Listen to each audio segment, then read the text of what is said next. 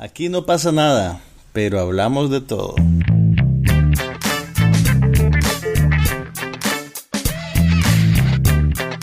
Un podcast sobre cine, TV, tecnología y todo lo demás.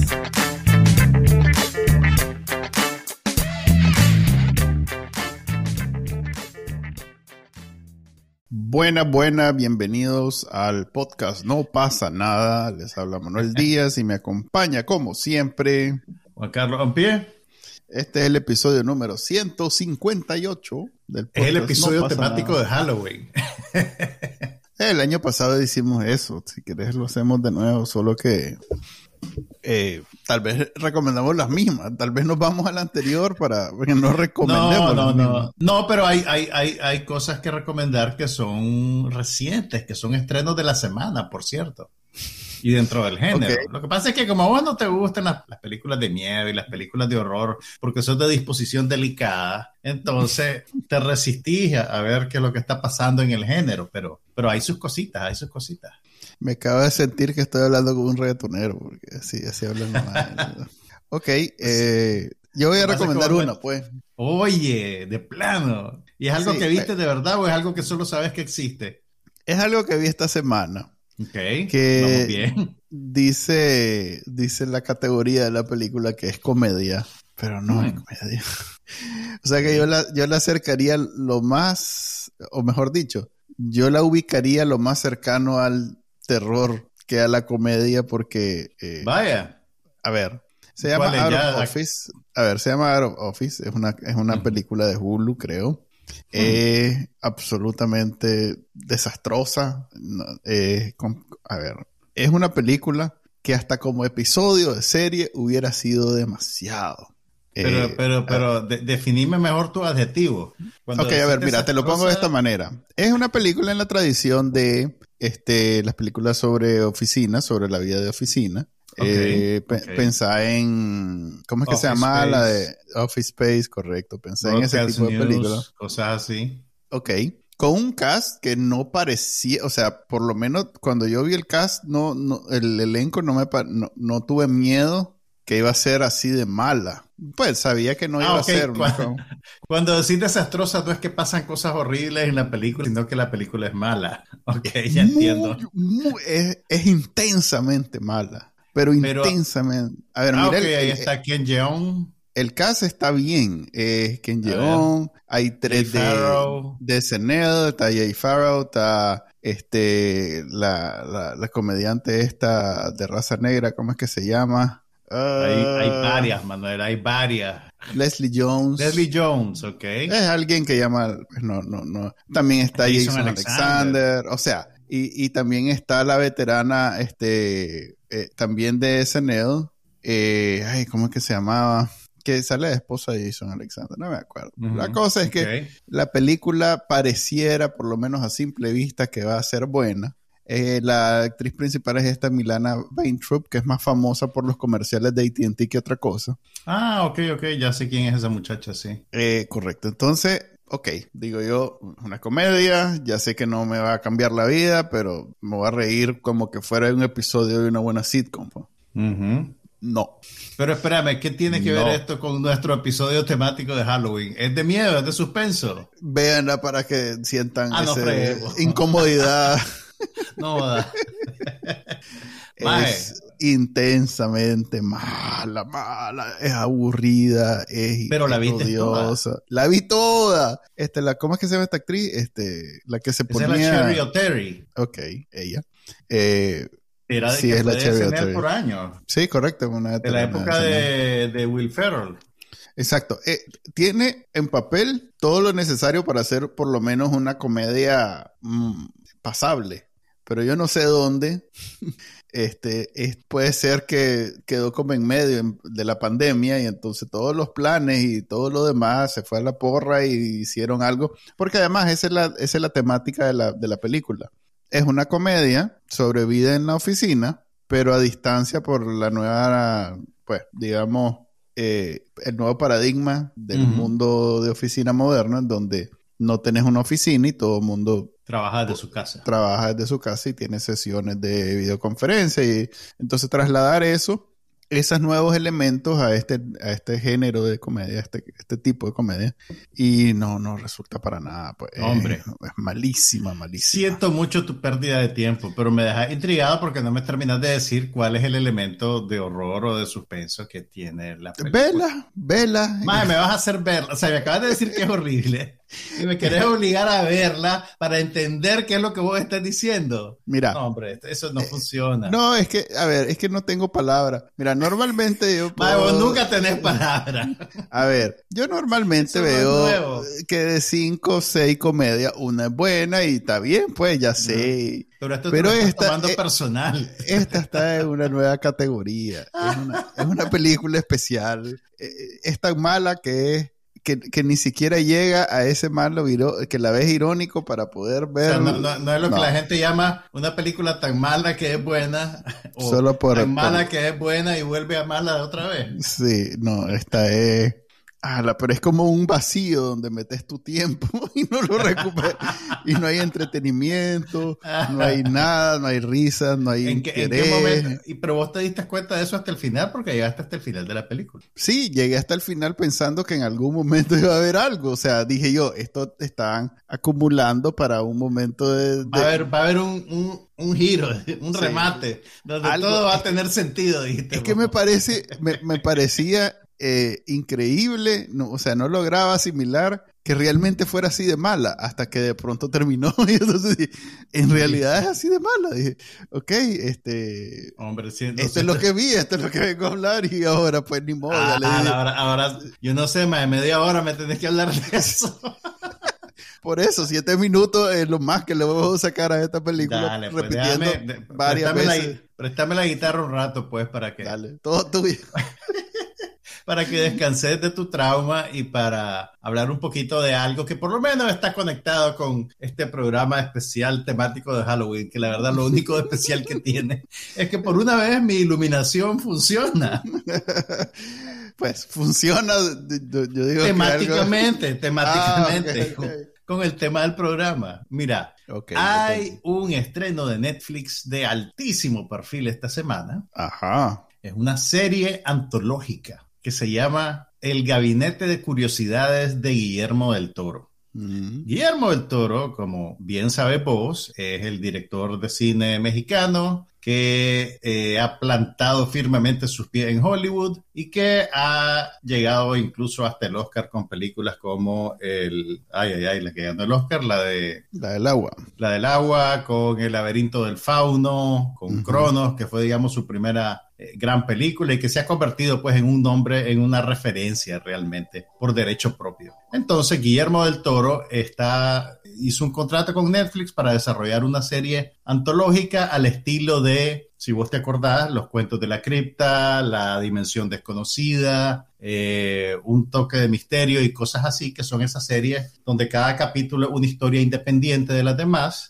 y aparece el anfitrión que le da, digamos, su impronta personal a, todo el proyecto, por así decirlo. Entonces, para empezar, eso es una cosa que me gustó de la serie porque se siente como una serie anticuada, porque sale Guillermo del Toro, como, como ¿te, acordamos de la serie de Alfred Hitchcock? Ajá, que presentaba. Que siempre aparecía Alfred Hitchcock y presentaba un poquito el capítulo del día, pues, y así era también la dimensión desconocida, pues y esas cosas. Entonces aparece Guillermo del Toro, hace una pequeña introducción del capítulo, te dice quién lo dirige, que es una cosa bien, bien generosa de su parte, porque parte del encanto de la serie es que le está dando oportunidad de regresar al género del horror a directores relativamente jóvenes que han, digamos, descollado con películas que, van en esa línea. Por ejemplo, Jennifer Kent, que es la directora australiana del Babadook. Eh, hay un director que se llama Vincenzo Natali, que es estadounidense, que hace como 10 años tuvo una película de horror de culto que se llamaba Cubo. Eh, él tiene, por ejemplo, un, un, capítulo en esta serie. También está David Pryor, que es el director de The Empty Man, la película de la que hablamos hace unas cuantas semanas, que salió un poquito en el vacío de la pandemia, pero que es una gran película de horror. Y también está Ana Lili Amirpur, que hizo A Girl Walks Home Alone at Night hace unos cuantos años, y Panos Cosmatos, que es, es un caso interesante. Tiene una película con Nicolas Cage que fue muy popular hace como tres o cuatro años, que se llama Mandy que es una cosa de violencia alucinógena que, que tiene, digamos, eh, fans muy férreos. Ahí la tengo, la tengo en, Blu-ray, no la he visto todavía, pero sí habla mucho de ella. Pues bien, todos estos directores, ocho directores en total, eh, dirigen historias independientes de horror. Hasta el ahorita ya están los ocho capítulos disponibles en Netflix. Yo solo vi los primeros dos, dos de ocho. Me lo quiero llevar al suave para disfrutarla. Y te digo, honestamente, pues la, la está muy buena, muy, muy, muy buena serie. O sea, los valores de producción son de primera categoría. El capítulo inaugural, por cierto, lo dirige Guillermo Navarro, que es mejor conocido por ser un director de fotografía. Él él hizo la fotografía de El laberinto del fauno, que creo que incluso lo nominaron al Oscar por ella. Y además de eso, ha dirigido muchos capítulos de series de televisión. Por cierto, eh, y él, hace el capítulo inaugural eh, y son, a ver, como son las historias de la dimensión desconocida, tienen un poquito como un, como un, un guiño aleccionador, o sea, son un poquito como fábulas donde, por lo menos los dos primeros capítulos que vi, donde tenés moraleja. Exactamente, donde tenés personajes que son, que son villanescos y que cometen, digamos, transgresiones o son crueles contra otros seres humanos y al final, digamos, que reciben un escarmiento a través de, de la trama, pues, y está súper interesante. Casi que te diría que aunque no te guste el género, que, que, le deberías de dar un chance. ¿A vos te gustaban los cuentos de la cripta? ¿Vos veías los cuentos de la cripta? Sí, pero me arruinó. Aquella canción de reggaetón panameña me lo arruinó. Bueno, pero esa, esa, canción no tenía nada que ver con la serie. Sí, pero de alguna manera cuando hablas de los cuentos de la cripta se lo había bienvenido a la cripta, dame tu cosita. entonces ya. Mae, no, sé, no, me puedo llevar a hablar de la serie original porque no, no sé cómo contestarte a ese, a ese comentario, pues realmente lo voy a dejar ahí, ahí. Es que es una serie demasiado vieja también. Eh, bueno, eh, espérate, lo vi como habré visto la, la, Star Trek original. Pero espérate, si es de los 90, más. Ah, no, sí, la estoy confundiendo. Es HBO, ¿verdad? Estás confundiéndola con la, dimensión desconocida. La estoy confundiendo con la dimensión desconocida. Pero sí, los cuentos de la cripta ya entré demasiado tarde para cuando, o sea... La canción o la serie. La serie. cuando comencé a ver HBO, ya era, ya, ya estaba de salida. Y, de todos modos, como no me llama la atención el horror, más allá, de, más allá del majecito que sale... del, el guardián de la cripta. Sí, el crypty, no sé cómo le llaman. Eh, Crypt Keeper. Ok. Eh, Crypt Keeper nunca más puede. No, realmente nunca le no, la tenés en tu, no la tenés en tu, en tu radar, pues, del todo. No, lo sé, esa existencia y que hacían todas las, creo que habían temporadas, pues, que HBO tenía esa serie, pero nada más. Mira, todo, o sea, todo alrededor de este proyecto denota cariño por el formato. Eh, por ejemplo, toma nota de que han hecho pósters temáticos para cada episodio. O sea, no es solamente una serie que vienen y que la dejan caer en el servicio de streaming. Realmente hay, digamos, una preocupación por hacerlo un producto distintivo, por darle peso a, las personas que, la, que dirigen cada episodio. o sea, se ve como una cosa bien generosa de parte de Guillermo del Toro, pues porque sería bien fácil eh, poner solo su hacha ahí, pues, y, pero él sale, te menciona el nombre del director, hasta saca... El, concepto es interesante. Mira, los gabinetes de curiosidades, que esto es algo que yo no sabía, era algo así como una atracción eh, de feria que, que, se implementaban antes de que el viajar fuera fácil. Entonces, como la gente no podía viajar, habían eh, inversionistas, digamos, em, empresarios del espectáculo, que reunían curiosidades de todo el mundo, las metían en un mueble y andaban con el mueble de pueblo en pueblo. Entonces, como el hielo de 100%, de Como el hielo de, de 100 años. De 100 años de soledad. Entonces era como un, evento, pues, para la gente del pueblo cuando llegaba el gabinete de curiosidad. Entonces, pues, iba y el hombre te, te abría la gavetita y te sacaba y te decía, ah, esta es una pezuña de Belcebú, pues, o sea, también era, era, era una cosa, pues, así sensacionalista también, o, te sacaban, pues, ah, este es un abanico de, de, la China, pues, ok. Entonces, era una combinación de cosas, pero la, la, la serie se va, pues, digamos, por, por, por la vía del, de, lo, de lo fantástico, de lo tenebroso y, y, y del horror. Entonces, eh, está muy bien hecha, muy, muy, muy bien. de, de la pezuña de la reseña de Belcebú. Ese es el título del podcast. Eh, me he reído más con esto que con la película. Que con la película. Hombre, me alegra. Estoy aquí para servirte. ok. Ah. Eh, eso está disponible en Netflix ahora. Eso ya, ya, ya está en Netflix. Ya, ya, ya. Déjame, déjame que vea los ocho capítulos para decirte cuál puedes ver vos. Porque vos Gracias. Tengo mi propio concierge. Vos, vos sos una persona así muy particular, pues yo trato... Exigente, exigente, mi gusto. exigente. No, yo no sé si exigente. Eso es en particular. No, fíjate que el, primer capítulo... Exigencia no tiene una connotación positiva o negativa, simplemente... Depende del contexto. Sí, el tema exigente no quiere decir que sea por eso algo especial, pues. Mira, ve. Ah, bueno, y, ¿sabes qué es bien interesante? Que de alguna manera Guillermo del Toro está, por así decirlo, volviendo a casa. Porque antes de dirigir cine, él y Alfonso Cuarón trabajaron en una serie antológica de Televisa que se llamaba La Hora Marcada. Y creo que produjeron y dirigieron, no sé si son tres o cuatro capítulos. Eh, y ese es, digamos, como el, el, el o o, y Guillermo del Toro creo que más bien eh, trabajó en el taller que hacían las criaturas que usaban en la serie, porque la serie tenía, digamos, ese sesgo, era una serie como de, de, de, historia fantástica y sobrenaturales. Eh, entonces, incluso la serie está disponible en YouTube.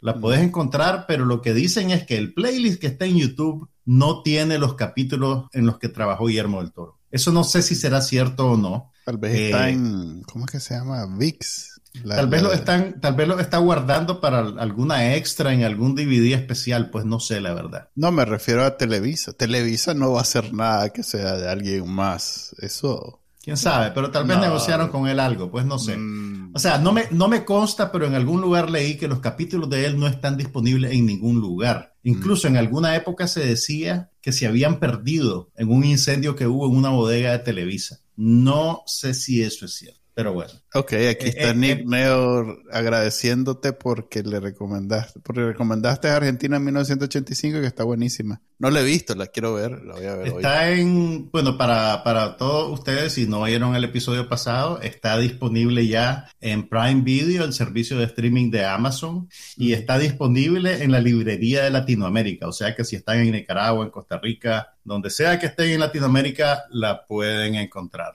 Y aquí está Necromante con más recomendaciones de horror.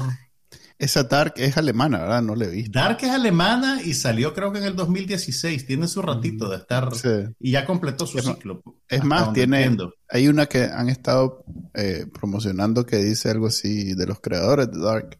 No sé, esas series extranjeras que hace Netflix eh, por la experiencia con las españolas y las coreanas no me dan buena espina porque a mí no me gustaron pues ninguna de las. Pero son salvajemente populares. Sí, correcto. por el, juego del calamar. Ajá, correcto. Y, no, y las españolas, las estas del, del ah, el heist, ¿cómo es que se llama en español? El, la casa de papel. La casa de papel, son muy populares. Incluso, fíjate que hay una serie danesa que Netflix la compró, no es original de ellos, pues es de esa, de esa serie como, como Lilyhammer, que fue la primera serie original de Netflix, que en realidad era una serie finlandesa que la compraron, ah, o Noruega. Eh, hay una serie danesa que se llama Borgen. Ah, esa ya la hemos hablado aquí. Sí, sí, sí, esa te gustaría vos. le, le hicieron, le hicieron nuevo nueva temporada. Le hicieron nuevos episodios ahorita. Entonces no, no metas en un solo saco toda la serie extranjera de Netflix. Mm, em, ¿qué más? Yo vi otra película pero antes de hablar de la otra película, lo único que puedo aportar a todo esto es la serie que ya está en su segunda temporada que se llama eh, Ghosts, que es aquella serie que es una... Ah, aquella serie cómica, que es un sitcom. Es un sitcom entre, a ver, lo hace la BBC con, creo que, eh, una de esas cadenas de, Estados hay, Unidos. Hay, hay una versión británica y ABC creo que es la que está haciendo el remake norteamericano. O sea, son dos, productos diferentes, pues, pero es el mismo concepto. Sí, entonces, en realidad, eh, la premisa pareciera relacionarse con el miedo, pero no realmente. Pues es una comedia de esa feel good, en donde eh, de situaciones de network, SBS con BBC. Mm. Este, y el elenco, pues también es de eso, que no, hay como, bueno, ya no, ya no vuelvo a decir eso, pero pareciera que no hay como fallar, pues. Eh, Que todos son, eh, la mayoría son desconocidos, pero este maje, este, Ukrash Adbudkar y la protagonista, la, la neozelandesa, ¿cómo es que se llama? De, ¿Te acordás de iZombie? Sé que existía, pero nunca lo vi. La ah, vos no lo viste, cierto. Yo sí la vi. Eh, estoy hablando de aquella serie de, creo que era de WP. No, en fin. Eh, este, Rose Mac, MacIver. ok. Eh, MacIver. Ajá, puede ser MacLever. MacLever, no sé. Eh, solo sé que es de Neozelanda y, y que tiene ya experiencia haciendo comedia. Y entre los dos, ellos dos son pues, conocidos, el resto no son tan conocidos, pero parece que es una fórmula probada en la BBC y por lo tanto en Estados Unidos pues le están dando oportunidad. Creo que ya está en la segunda temporada, ¿sabes? Por eso eso es lo que iba a decir, que ya está la segunda temporada, eh, se van a reír así de educadamente. Es una serie que puedes poner y, está tu abuelita, está tu hijo, está tu familia. toda la familia. Y, no hay problema, pues de pronto va a salir un, un chiste ahí que tal vez incomode a alguien, pero eh, es una incomodidad pasajera, digamos. Es una serie Bastante, inocua eh, y por lo tanto, pues no es así como muy. Pero en comparación a lo que te pasó con las otras películas. ah, no, esto es una obra maestra. Eh. Esta es lo máximo, ¿ok? También vi otra comedia que se llama Acapulco, que es de Apple TV, que tienen ya. Ah, la de Derbez. La de Derbez. Fíjate que vi muchos comentarios. salido, maje. Yo creo que yo hasta, yo que te hablé de ella. Yo vi el piloto. Sí, yo acabo de ver el piloto. Eh, Vi el piloto. Ya van por la segunda eh, temporada. No, no, no, no sé. Es que, ¿sabes qué? La, han estado eh, recomendando al nivel de, de la otra serie de, Apple TV que, que, que sí, pues, de Ted Lasso, que sí es muy buena. Entonces, como, como los comentarios que leí fue como ambas series son de, de similar estatura en términos de calidad y por qué Ted Lasso tiene toda esa este reconocimiento de los premios y de la audiencia y todo lo demás. entonces dije, voy a verla. Y no, no está en No, eso, eso, eso suena como un intento del, del, del, Departamento de Relaciones Públicas de Apple de subirle el perfil y capitalizar un poco en la, en la popularidad de Ted Lasso. Mira, yo, pues yo solo vi el, el, el, el, piloto, o sea, estaba bien, pero no, no pues no me, no me comprometió a seguirla viendo, por así decirlo. el tono, ¿sabes qué pasa también? El tono es muy, un poquito anticuado y conservador. Y es una serie un poquito como lo que estás diciendo vos de Ghosts. Es como una serie que busca un término medio para apelar al público más amplio posible. ¿Sabes a qué me, a qué me recordaba en tono? Pero, pues, guardando la distancia. A Malcolm in the Middle. Uy, no, hombre. Malcolm in the Middle es una monstruosidad comparado con O sea, en términos de comedia era mejor, pero lo que te quiero decir es que es una serie que la puede ver toda la familia, ¿me entendés? Eh, pero. Entonces es, pero Malcolm in the Middle pues era mucho mejor, pero sí es, entonces este Acapulco ya debe estar en la segunda temporada también. Ah, ahorita están, de hecho por eso fue la conversación, porque como ya están en la segunda temporada, este, hay, hay ahorita en Reddit mucha conversación al respecto. Hay cosas que sí son de una calidad superior a la otra. O sea, está, está, está simpática, bien producida, los actores son buenos, pero... Pero no, pero no. Pero pues no, no, yo no soy probablemente el, público para Y no, y yo pues. que veo comedia, te puedo decir que no está, o sea, si acaso la veré cuando no haya nada más, pero así que no hay nada, nada, nada, nada más, hasta Ghost, pues siento que es mejor que esto. Mira, así, si, seguimos hablando de series, bueno, dos cosas. Pasó una cosa importante esta semana para lo que sigue en la serie. Alá. no, pues no para vos en realidad, pero. y ahí. Cerró, ya la primera temporada de House of the Dragon, que es la serie nueva. Oh, ah, ya voy a poder verla, ya la voy a poder ver. Ya la, sí, pero espérate, espérate. espérate lo que te voy a decir. Bueno, primero un detalle interesante para vos.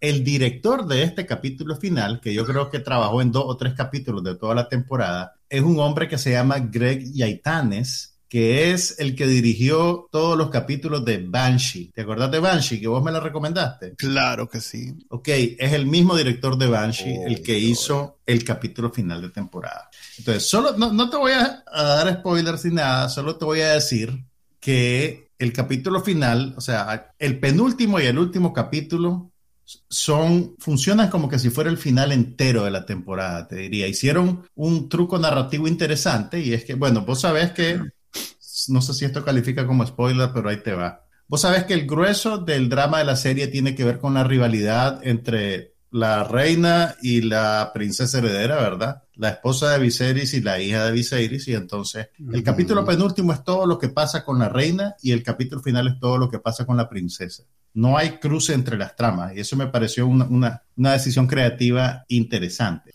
El capítulo final termina, digamos, en un giro violento, repentino, que te sorprende y te deja así como, ¡Ah! y ahora, y después te das cuenta. Sí, un, buen cliffhanger, pues realmente. Y después te das cuenta que la segunda temporada viene hasta en el 2024.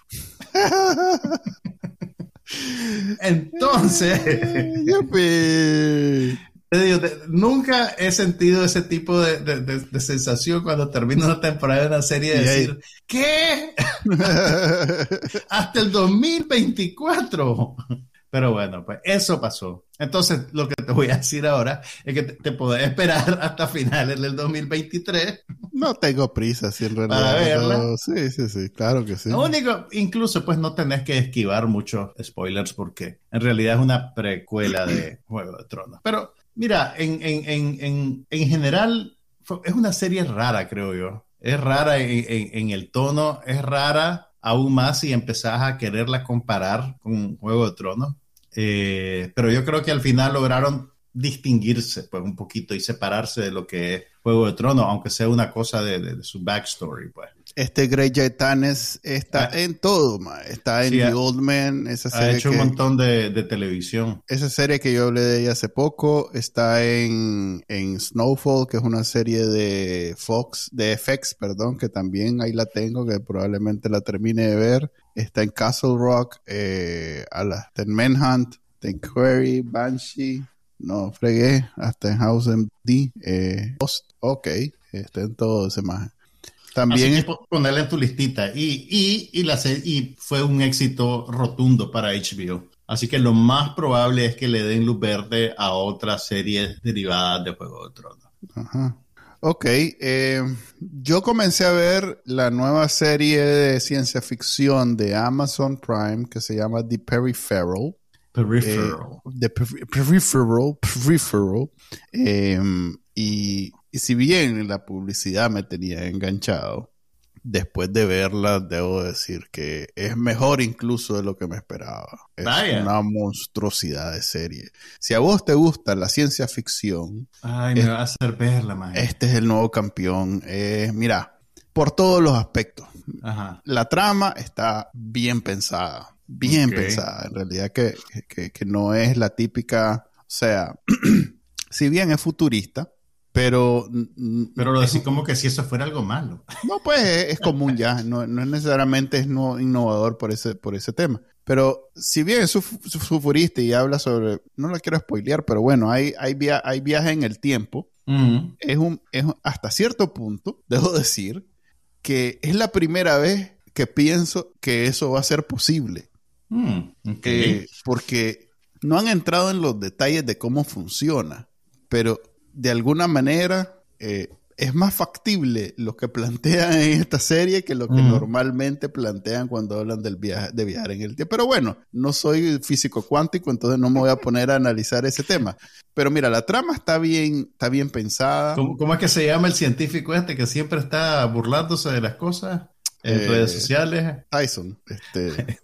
ok, eh, la, eh, cómo se ve visualmente eh, es también muy diferente. Es más, ¿no, te, ¿no te parece que es algo que hizo Prime Video eh, como queriendo replicar el éxito de Westworld? No, más bien The Expanse. En términos mm, visuales, el inicio sobre todo es, pareciera que lo hicieron con los más de Expanse. Mm. Que por cierto, Expanse es de ellos, o sea que... Oíme, y esta es también de los creadores de, de Westworld, ¿o me equivoco? Eh, no te sabría, en algún lado eso. No te sabría decir, pero mira, los diálogos es un rango entre el ah, muy bonito, o sea, a mí me a mí me yo aprecio mucho cuando son esos diálogos en donde es obviamente alejado de la vida real. pero donde las líneas se entrelazan y giran y hacen eh, pequeños eh, ¿cómo le llamaba a mi profesora de español cuando hablaba de Rubén Darío? Hacía giros aquí, aquí rimbombantes y no sé qué y no sé cuánto. entonces había un... Tu profesora, tu profesora de español estaría orgullosa de Ya se murió. Pero sí, ella es la que, la, profesora que me enseñó algo. Ok, eh, eh, hasta los diálogos más sencillos y cotidianos de gente eh, evidentemente no muy sofisticada, porque hay los dos rangos, pues, hay los dos extremos, mejor dicho. Están eh, diálogos entre personas muy sofisticadas, ingleses de la alcurnia, en donde casi que hablan este, en rima eh, rebuscada, y están los sureños de esos de pueblos pequeños de Estados Unidos, en donde hablan hasta cantadito y todo lo demás. Y en los dos hay un, vos notás que las conversaciones no son simples conversaciones, o sea, es como estar leyendo un libro, pues no, es aquello donde solo avanza la trama y ya está, pues ahí ven, Interesante. está bien hecho eso. Dale, pues. Y la acción, y la acción, y la acción está brutal, está la voy a ver. Pero, pero, pero espérate, si me tengo que esperar a, que termine de, The Handmaid's Tale. Es otra onda completamente. Porque no, porque, porque no me da el tiempo, más. Tengo que espaciarme. Está muy bien hecho. Eh, y la muchacha es la Chloe Grace Moretz. Sí, y el, el, muchacho es aquel que hacía de Pimp and the Deuce, que yo siempre que, lo, que, que me doy cuenta que ese maje que era Pimp and the Deuce es un inglés de esos actores de teatro. Vos no sé vos sabés que actuando como Pimp, él no era realmente un Pimp. No, yo sé, pero es. ok. A ver, para darte una idea. Que eso está establecido. El otro era Method Man, pues. El otro Pimp era Method Man. Entonces es como más. Ah, ok, pues ya sabes que el mae por ahí anda la jugada. Un, pues, un saludo a Method Man. mae, le está diciendo Pimp a Method Man. no, pero el mae por lo menos, eh, digamos que conoce la cultura. Este, ¿Cómo se llama el actor? Eh, Gary Carr. Gary Carr, ok. Eh, a ver, lo director, creador es. A ver, ¿dónde está lo de.? Aquí abajo tiene que estar los creadores de la serie. Creo que tenés que irte a Old Cast and Crew. Ahí. Aquí está. Scott B. Smith. Ah, mira. Ah, bueno, no, esos son los directores. Ahí está Vincenzo Natali, que es el que te digo que dirigió uno de los capítulos del Gabinete de Curiosidades. Mm, ok. Sí, pero es director. Este es el creador, es ese Scott B. Smith. Ok, ok, ok. Que tiene en su currículum. Nada, no, sí, yo vi, me fijé y no vi nada, pues no, vi nada maravilloso entre sus cosas recientes. Y de ahí más ahí tiene. Como, no, pues, a ver, no es alguien que vos estás esperando su siguiente proyecto. Probablemente ahora sí vas a estar esperando su siguiente proyecto pero esta serie está muy buena. En términos de acción, está de haber. En términos. Es más. ¿Qué iba a decir? No, a ver. Es más, tiene unos diálogos donde te reí. Ajá. Me he reído, me he reído mucho más de, de con, estas series comedia, cómicas que supuestamente son comedia y que no realmente. Este tiene, por lo bien hecho que, están. Es que vos no le, no le haces al antihumor. Es una cosa muy, muy especial y enrarecida. No, esta serie está muy buena. Se la recomiendo para que la vayan a ver. Eh, en términos de ciencia ficción, estos más de, Prime están. O sea, yo solo veo a Apple con su. Con eh, Expanse. no, eso es también Prime. Pero Apple con aquella de. ¿Cómo es que se llamaba? La del. For All Mankind. No, eh, eso está bien, pero me refería, pero bueno, no me voy a poner a recordar nombres que no me voy a acordar de todos modos. Pero, pero si para eso no sintoniza la gente, vaya, para irte luchando con el lenguaje. Apple y, Prime están, Apple tiene la, de, ¿cómo es que se llama? La que quedó un cliffhanger brutal. Eh, joder, hombre. Pero Apple. Aquella con aquel muchacho y una muchacha que les pasaban cosas. ok, mira. No me, no me va a rebanar porque. Ok, una pregunta logística. ¿Están tirando todos los capítulos de un solo o lo están tirando semanales? Semanal. Si se la... Tiraron dos de un solo. Y, y, los dos que tiraron me los lancé así rápido, con, seguidos, mejor dicho. eh, y esta semana creo que lanzaron el tercero. Sí. Y ya voy al día. Hizo una cosa rara con la, con la serie de Guillermo del Toro, porque lanzaron, son solo ocho capítulos, pero tiraron el primer día los primeros cuatro capítulos y después tiraron los últimos cuatro en días consecutivos. De tal manera que en, una semana terminaste de ver la serie, pues, si, la ves todos los días. Severance de Apple estaba hablando yo. Ah, ok, ok. Sí, que es como un drama de ficción, ciencia ficción especulativo. Entre, entre Prime y Apple TV, Apple Plus, Apple Plus, eh, sí. sí Prime Video y Apple Plus están las mejores series de ciencia ficción hoy en día en, televisión. Curiosamente, porque HBO era su, era, era su fuerte antes. Es que HBO realmente no, o sea, la primera temporada de Westworld fue buena, pero ya la segunda y la tercera eh, Solo no, no funcionaron tan bien. Yo eso ya no. Ok, mira, otra cosa que vi esta semana, ya que bueno, hay, hay una serie nueva en Netflix, en, Netflix, que es parte del paquete de series de Ryan Murphy. Ubicas a Ryan Murphy, ¿verdad? Eh, pues bien, Ryan Murphy tiene una serie que se llama The Watcher, que es una serie, es una miniserie, pero una serie limitada. Ah, sí, esa de True Crime. No, sí, no. Mm, sí, ¿Cómo no? Si Porque está basada en una, en una historia de la vida real y la trama tiene matices de suspenso y de terror. Pero, mira, me, entraron ganas de verla porque la gente estaba hablando mucho de ella. Mm, y estamos en la misma, estamos en la misma. El reparto es muy bueno porque tiene a, la misma, a, Naomi Watts y a Bobby Cannavale, ¿verdad? y además tiene a Richard Kind y tiene a la señora que hacía el papel de la manager de los The Americans que no me acuerdo ahorita de su nombre. Pero, o sea, es un buen reparto, son buenos actores. Ah, bueno, está Mia Farrow, que tiene años de no hacer nada. Y está Kerry King, que era retroceder. Hasta ahorita que lo veo en la foto lo reconozco. Ese maje era como el trabajador social, era como el, el, manager, el administrador de la cárcel de Oz. ¿Te acordás de Oz? Sí, la, serie, de HBO sobre la, sobre la prisión. Ese maje salía en Oz. Ve, hasta ahorita lo reconozco. Pues bien, vi el primer capítulo y fíjate que... No. Ay, me va a costar seguir viéndola. Te voy a decir por qué. Y esto es culpa completa de Ryan Murphy porque se ha vuelto un poquito como su impronta personal. Hay, hay como un choque de dos tipos de, caracterizaciones. O sea, los personajes de Naomi Watts y Bobby Cannavale son personas normales son actores que están trabajando como que si fueran personas normales. Y absolutamente, y, y, o sea, y vos decís, ok, pues esto parece realidad como las películas quieren ser realidad, ¿verdad?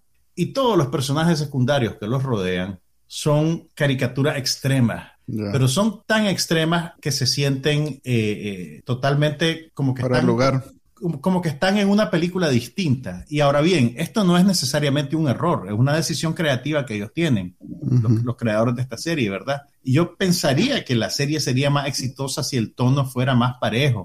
Eh, incluso me, me recuerda no solo por la presencia de Mia Farrow, pero sí por esa, digamos, eh, a ver, la trama es un par de, de más acomodados de Nueva York que están saliendo de un, problema económico porque tuvieron que declarar bancarrota y no sé cuántas cosas más hace años, que se quieren mudar fuera de la ciudad, se quieren mudar a los suburbios y encuentran la casa perfecta, ¿verdad? Una casa linda en un suburbio lleno de árboles, de gente con plata, y vos decís, ok, pues esto más es, encontraron la casa de sus sueños. Pero la casa está rodeada de puros excéntricos que son hostiles hacia ellos.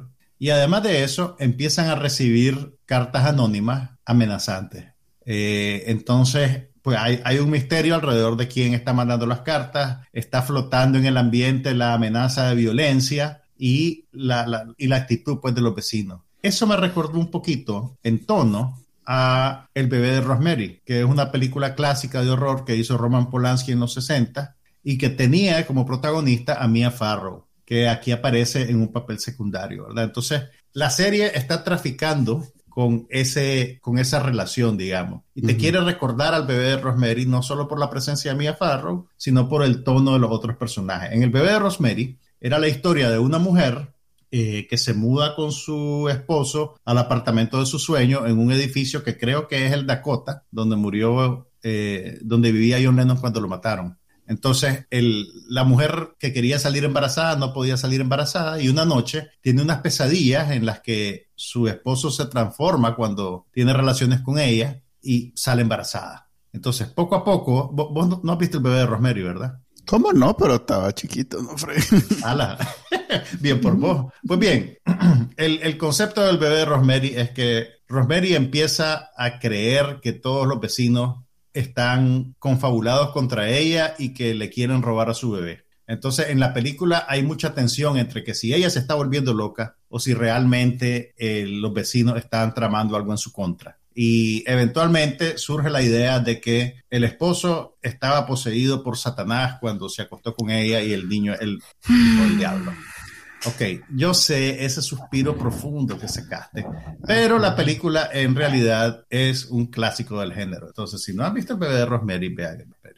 Pero estoy hablando del bebé de Rosemary porque esta, esta serie Watcher, pareciera. esta una- serie es como que, la, como que no existe en el tiempo, ¿me entendés? Porque los protagonistas son eminentemente contemporáneos, toda la gente que los rodea son como caricaturas, eh, Mia Farrow y su hijo. Y Kerry Kenny parecen que vienen de los años 40 y la otra pareja parece que son de los 60. Entonces, y todo eso es intencional, pero para mí el tono no cuaja, por lo menos en el primer capítulo. Tendría que ver más de la serie para decirte, pues, si ese truco tiene sentido más allá de lo, de lo excéntrico, pues.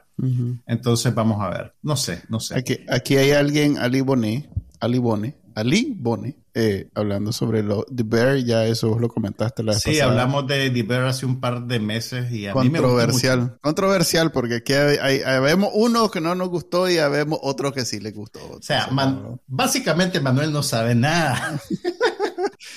ok. Porque The Bear fue la serie más popular del verano en Estados Unidos. Y el penúltimo capítulo que está filmado en una sola toma que dura 18 minutos es un triunfo de puesta en escena. Así que si pueden ver The Bear, que es sobre un cocinero, creo, ah, la Donayi Peña Centeno tenía 7 años cuando vio el bebé de Rosemary. Más o menos. ¿De cuándo es el be- Rosemary's Baby? Vamos a ver ya. Creo que es del 60 y pico. Por eso, ¿no?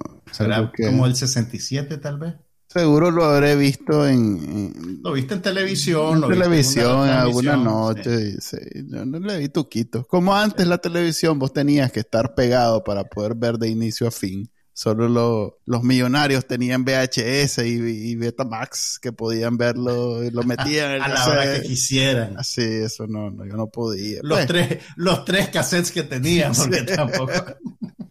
Yo me acuerdo que mi- un tío mío tenía un VHS y con el VHS venía un, un cassette demo, que era como de cuatro trailers y de publicidad del- de la marca del VHS. Ah, y y venía un trailer, y venía un trailer de, de, de 007, una de las de 00, aquella donde se levanta la cola del caballo y es una cosa. Ese trailer lo vi equivalente a una película. O sea, es un trailer como de un minuto. Pero yo vi como, 200 veces. como dos horas de ese trailer. Y, y yo decía, ¡Ah! ¡Ah! yo creo que por eso es que todavía me encanta tanto. Bueno, 007, pero no. no que Probablemente en era una de Roger Moore, por, lo- por la época. Sí. Debe haber sido Era- Era Roger Moore. Octopussy o Moonraker, una de esas dos. Sí, de plano que la voy a buscar ahora que son de. Ahora que Creo que son de, está de Creo que están en Prime. Prime, ¿sabes? Sí, ahora son de Prime. Creo que ahora. están en Prime. Te vas, a, te vas a desilusionar. Usualmente eso pasa cuando uno busca cosas que veía cuando era niño y que le habían encantado. Además, solo viste el trailer. No, eventualmente seguro la vi, pero. Ah. Pero ese trailer yo le, lo- lo- yo creo que hasta lo luí y al final no se podía ver bien. Entonces, mira, bueno, para cerrar The Watcher, son siete capítulos, ahí está en Netflix. Es de esas series que la hacen como para, para dar de qué hablar. Y como es así como de suspenso, horrorcito, entonces la lanzan en octubre. Y no se las puedo recomendar, pero ahí vayan a su propio riesgo. Por lo menos tienen buenos actores. Ok, ¿ya viste Placa Damo? Nada. No, creo que la voy a dar por vista, Chele. Y entonces. Y ahí entonces, ¿qué? Ve la voz y vení y me decís. Vos sos nuestro corresponsal para el mundo de los superhéroes. Ok, ah, voy a asumir esa responsabilidad. Oficialmente, o sea, ya, o sea, era, era extraoficial, pero ya te nombro. Fíjate que El también. Consejo Editorial de No Pasa Nada ha determinado que Manuel Díaz va a ver todas las de Marvel y todas las de DC y va a venir a reportarnos mientras yo me río de él sin haber visto la película. Fíjate que vi una película que no es nueva, en vez del 2014, que estoy seguro que la hicieron eh, montados en el éxito que tuvo aquella serie de, de Fox New Girl, porque es con Jake Johnson y Damon Wayans Jr. no sé qué, cuál de estos más, yo creo que es este... Y Andy García. Oh, ya me acuerdo de esa película. HBO Max. la vimos, la vimos en el cine. ¿La vimos en el cine? no me acordaba. Imagínate que la vi como que la estaba yo la vi en el cine. Ah, bueno, vos, la viste. No, yo no la vi. La, la, vi como que no la había visto nunca. Porque me la estaba, vos sabes, con, con, con, esa insistencia de, de, de, de, de los servicios de streaming como que es algo nuevo, pero que ya tiene como como no pegó y, y, nadie la anduvo buscando ni nada, pasaron 10 años y perfectamente la puedes presentar como que es algo nuevo. Claro. Así, y como son dos maes que a mí me dan risa, la vi. Eh, y, como comedia es exitosa, un éxito, moderado, digamos. Te reí, es una Cup Buddies movie. Recuerdo, pues si mal, pues no la recuerdo muy bien, te digo honestamente, pero era, la sentí como genérica, pues, o sea, ellos son simpáticos, pero pues no, no, no, no, no te. No la vería de Recuerdo lo suficiente como para decirte que no la vería de. No, para verla dos veces no, pero para verla una vez sí está bien. Eh, está, está, bien, es una, es una comedia de esa de viaje que, que hay una fórmula detrás y, y los más no, no quieren ganar un Oscar y hay unas tres, cuatro escenas que son memorables, pero el resto de la película pues completamente está bien. Está, es más, hay varios actores que, que luego eh, ahora pues son un poquito más famosos, como esta más la Natasha Leguero, que tiene aquella serie de, ¿cómo es que se llamaba? Que vos te gustaba, que, o los dos nos gustaba. ¿Cuál era? Aquella que, que, los, que los más eran, eh, ahí está, Another Period, ¿te acordás? Ah, esa era buenísima. Era buenísima. era esa era buenísima. Sí. Que era como que las Kardashians estaban en la época de. En el Golden Age de, de lo de sí. Era muy buena. Era, muy buena. También está Michael. ¿Cómo es? Keegan Michael Key. Eh, en fin. Hablando de Keegan Michael Key, se acabó el reboot. Sí. Sí, solo son ocho capítulos. Ah, ok. No he llegado a lo que... o, llegado? Ah, o, tal vez sí, no sé, la verdad. No, me cambió la... Por lo menos te voy a contar de la otra película que vi. Que, no es Black Adams. No, que no es Black Adams. Esta es una película para, para personas, para adultos. que, que, que vos la verías y yo creo que la apreciarías. Se llama TAR. T-A-R. Ajá, como... Es, no es Arro, es el apellido del protagonista. Esta es una película dirigida por Todd Fields, que... ah, ya sé cuál es. Es con Kate Blanchett y Todd Fields es el actor que aparecía en Eyes Wide Shot como el pianista Nick Nightingale y que también ha dirigido ya con este tres. Eh, eh, es un caso curioso porque con solo tres largometrajes se ha convertido como en un director de consideración.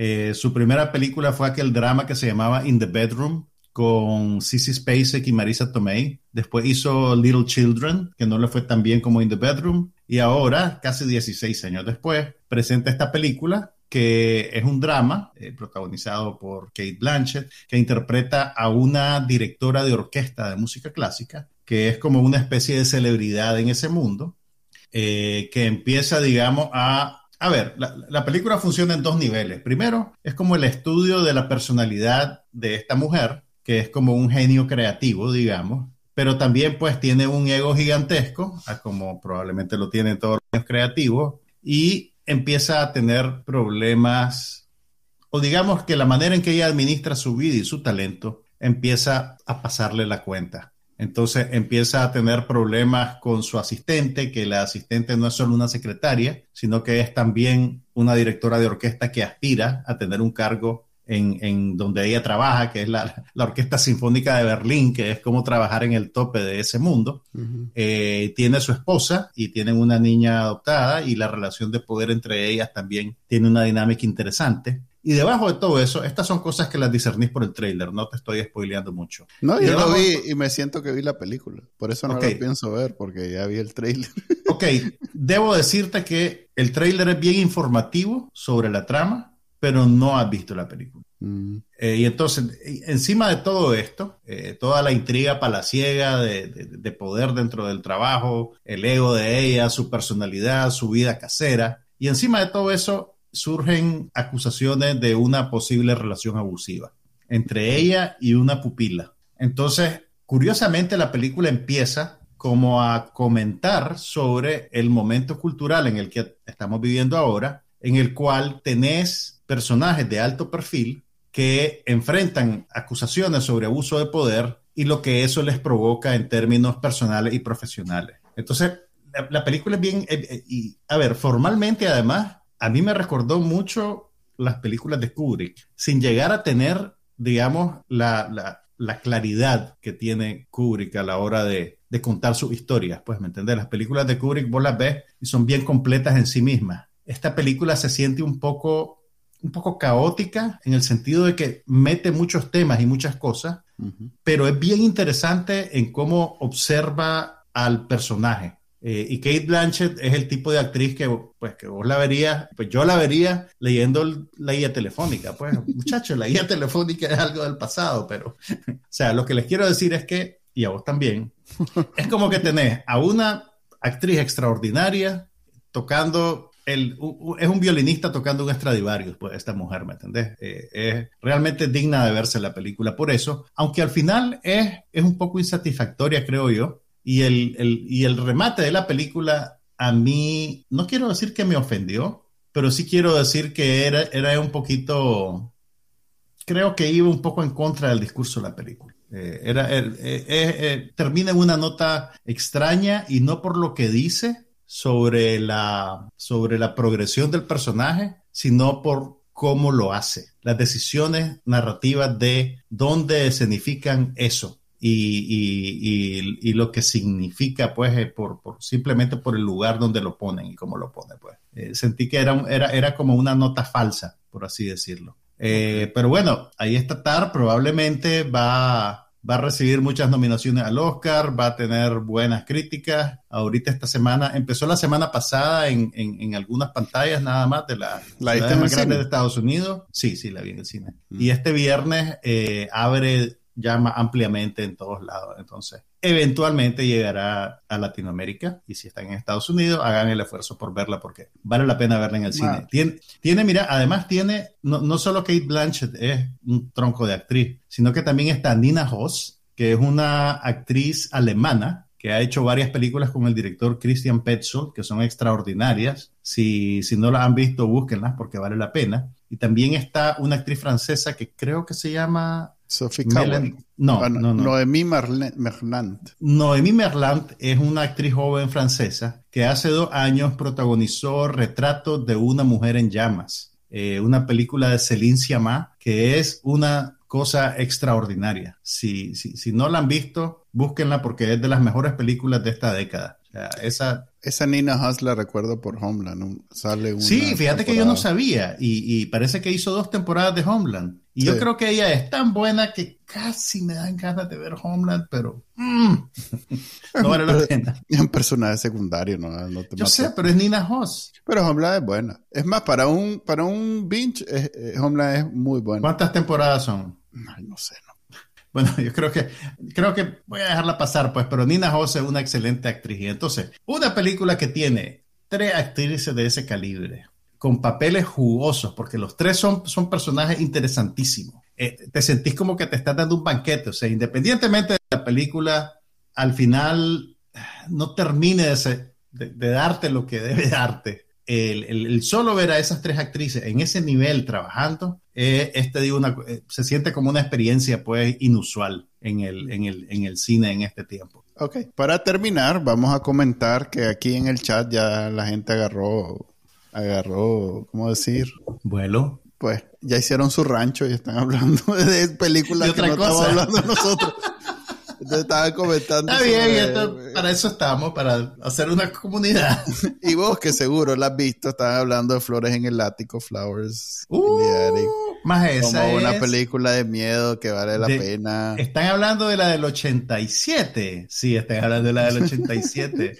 claro que la vi, basada en la novela de B.C. Andrews. estaba diciendo a alguien que le dio miedo a esa película.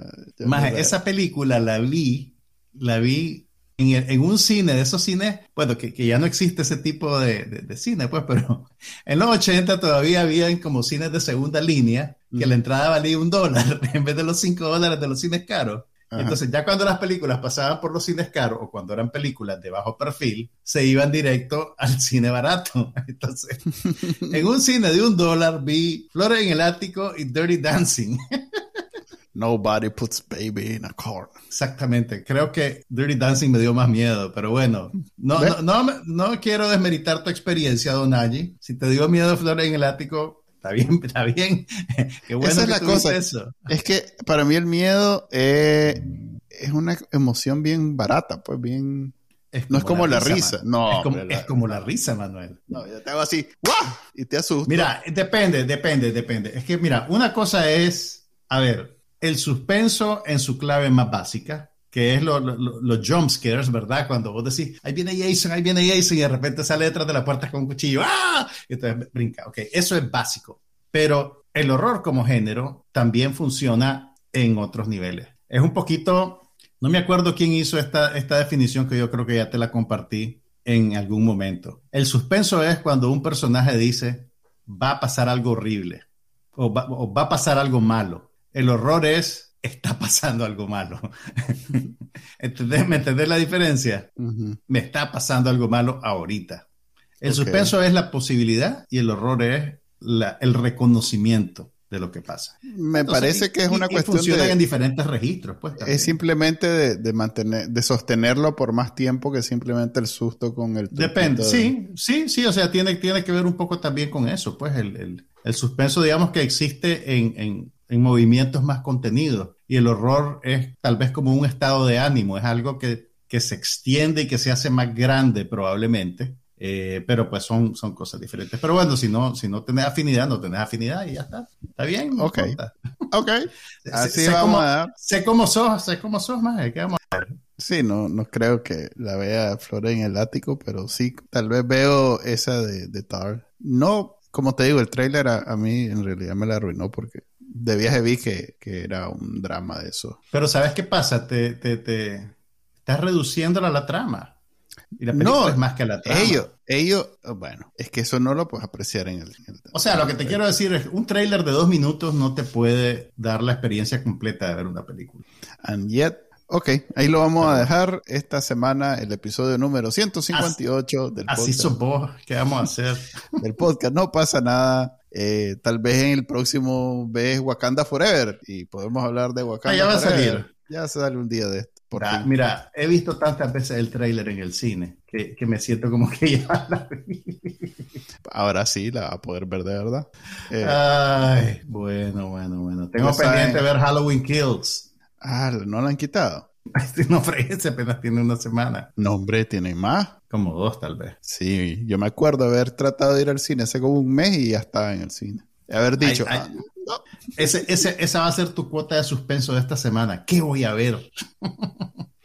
Ya saben que pueden escuchar este podcast todos los viernes a partir de las 5 y media hora de Nicaragua en vivo y luego descargarlo de su directorio de podcast favorito en cualquier momento del día, la semana, etc. Nos vemos hasta la próxima semana. Bye. Hasta la próxima. Aquí no pasa nada, pero hablamos de todo.